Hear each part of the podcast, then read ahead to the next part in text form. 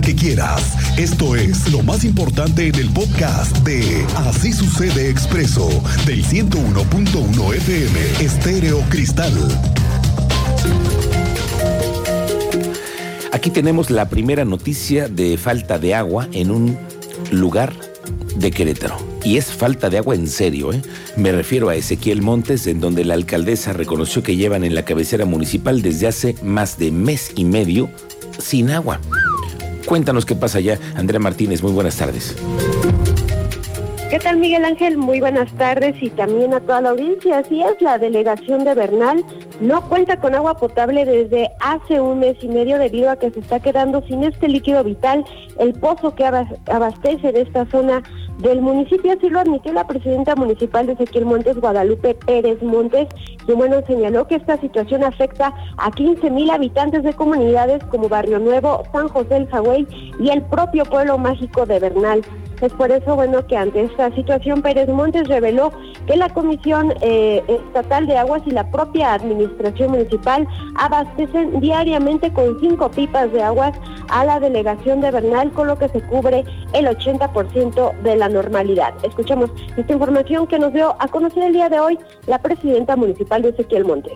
Ya llevamos mes y medio con, con este surtimiento de, de las pipas desde que empezó la temporada de, calor.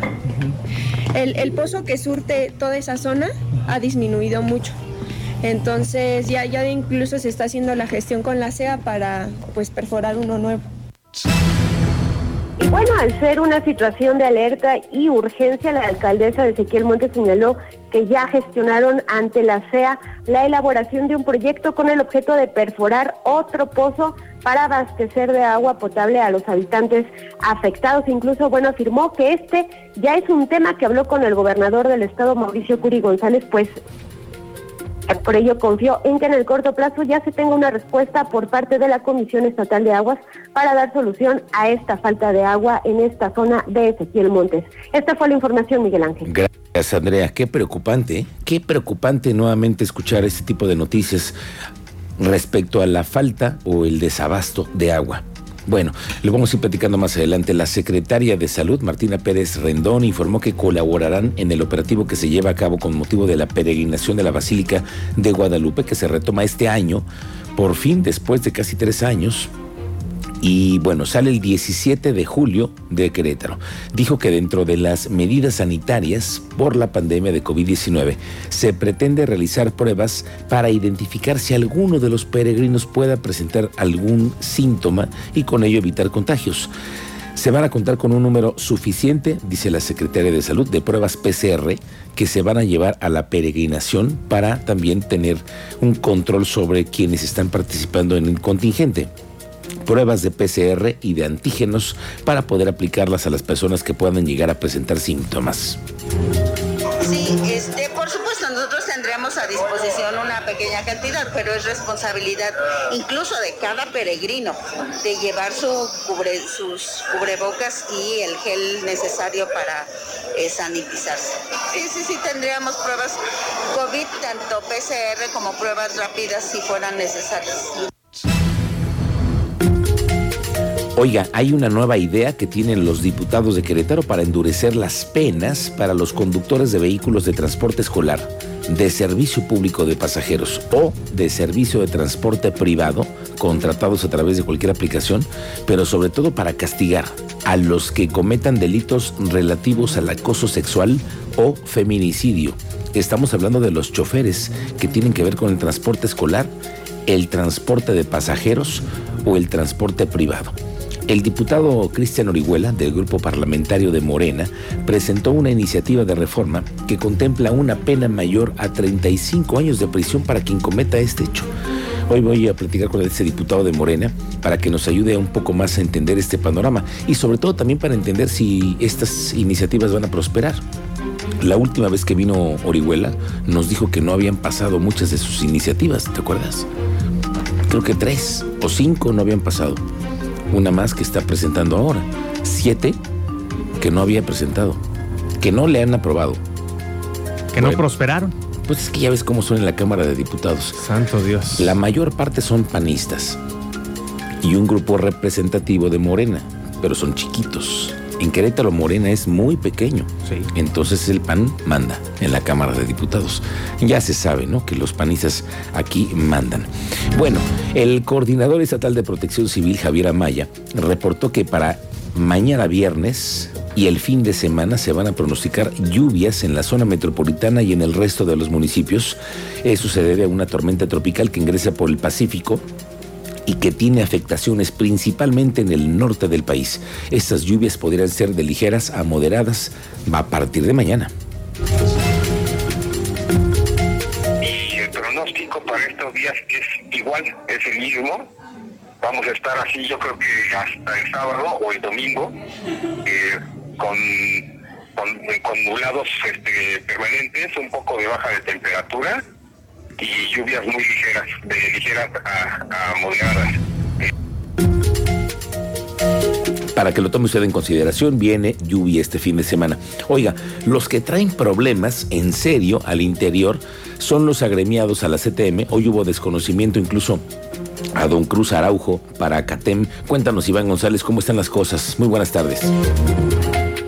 ¿Cómo estás, Miguel Ángel? Muy buenas tardes. Como bien señalas, tras tres años, seis meses eh, que la CTM en Querétaro eh, buscar iniciar un proceso judicial para recuperar los inmuebles que le pertenecían o que nuevamente le pertenecen. El juzgado de primera instancia civil emitió fallo definitivo en el proceso que inició la CTM en Querétaro en contra de Jesús Llamas Contreras para restituir los bienes muebles eh, propiedad de la CTM, de las cuales el ex líder eh, había despojado cuando creó la Federación de Trabajadores del Estado de Querétaro y asumiera también en su momento la CATEM. Así lo señaló el secretario general del sindicato Cruz Araujo. También señala el documento que se fija un plazo de 30 días para la entrega-recepción, toda vez que había ocupado de manera ilegal el edificio central del sindicato ubicado en la colonia Marqués, en la ciudad de Querétaro, en los Victorias y el Salón de Convenciones, así como un inmueble en la colonia Centro y otro más en la colonia satélite. El secretario general de la CTM Cruz Araujo señaló que ya se instaló el comité de entrega-recepción, sin embargo, quien asumió la Secretaría de la Federación de Trabajadores del Estado, el doctor Soguín, se negó a entregar el inmueble y con violencia el fin de semana evitó que se iniciaran los trabajos. Escuchemos a Cruz Araujo.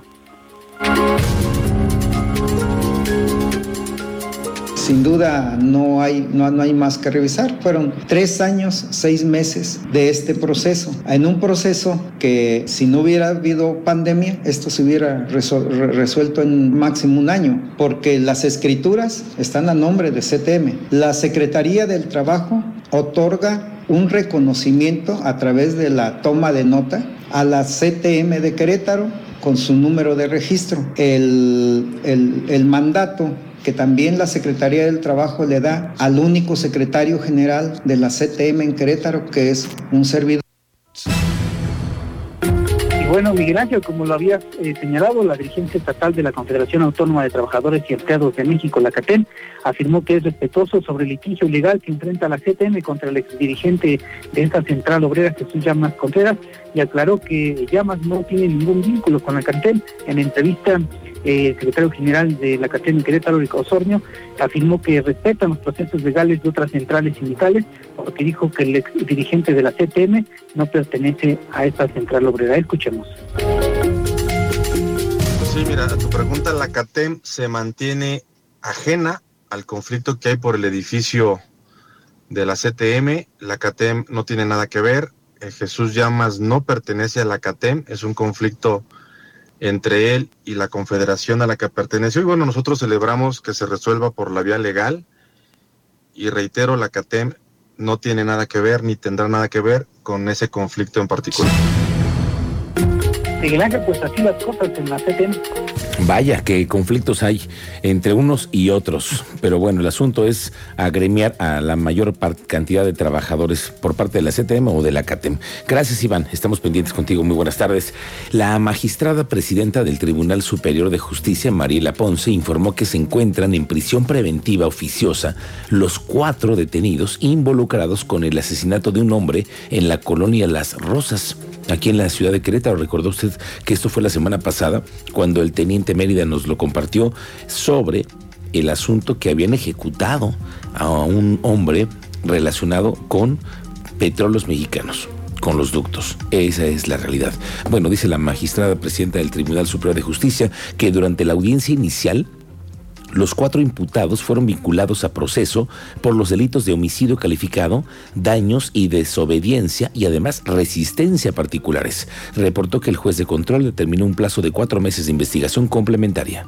Son cuatro personas imputadas. Se les atribuye en tres delitos el homicidio calificado, daños y desobediencia y resistencia particulares. Se les vinculó ya a proceso eh, están en prisión preventiva oficiosa tan solo por el homicidio calificado y señalaron cuatro meses de investigación complementaria. Cuéntanos, Teniente Mérida, ¿cómo te va? Buenas tardes. Buenas tardes al auditorio para platicarles más o menos lo que ha sucedido en la capital de Querétaro. Tenemos dos lesionados por arma de fuego en hechos distintos en Hércules el día de ayer, uno en la colonia Bosque y otro cerca del Cantón, calle Texas, también Hércules. Ambos lesionados por proyectil disparado por arma de fuego, no hay detenidos. En un caso sí hay datos específicos del agresor y del vehículo en el que huyó, en el otro no se han aportado mayores datos.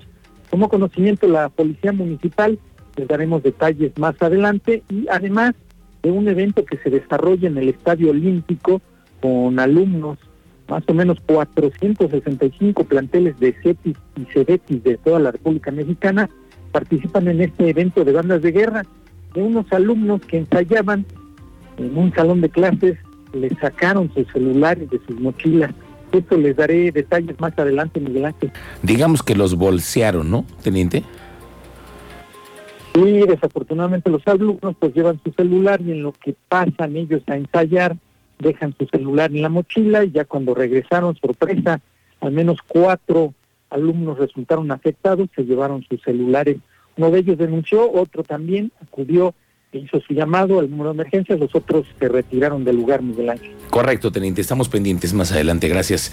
El 11 de julio, 11 de julio es la fecha, va a iniciar la vacunación a menores de 5 a 11 años de edad, aunque hasta el momento el número de registros es bajo, solamente 54 mil menores de un estimado de 240 mil niños que están estimando que pueda haber porque eso es lo que reflejó el último censo del INEGI. La delegada de la Secretaría de Bienestar, Rocío Peniche, nos habla de ello. Bueno, sabemos que ya los niños están registrando, llevamos en Querétaro 54 mil registros este, ya realizados. Eh, esperamos, bueno, el, INEGI nos reporta 240 mil niños de esa edad, entre 5 y 11 años y tenemos 54 mil ya registrados en plataforma.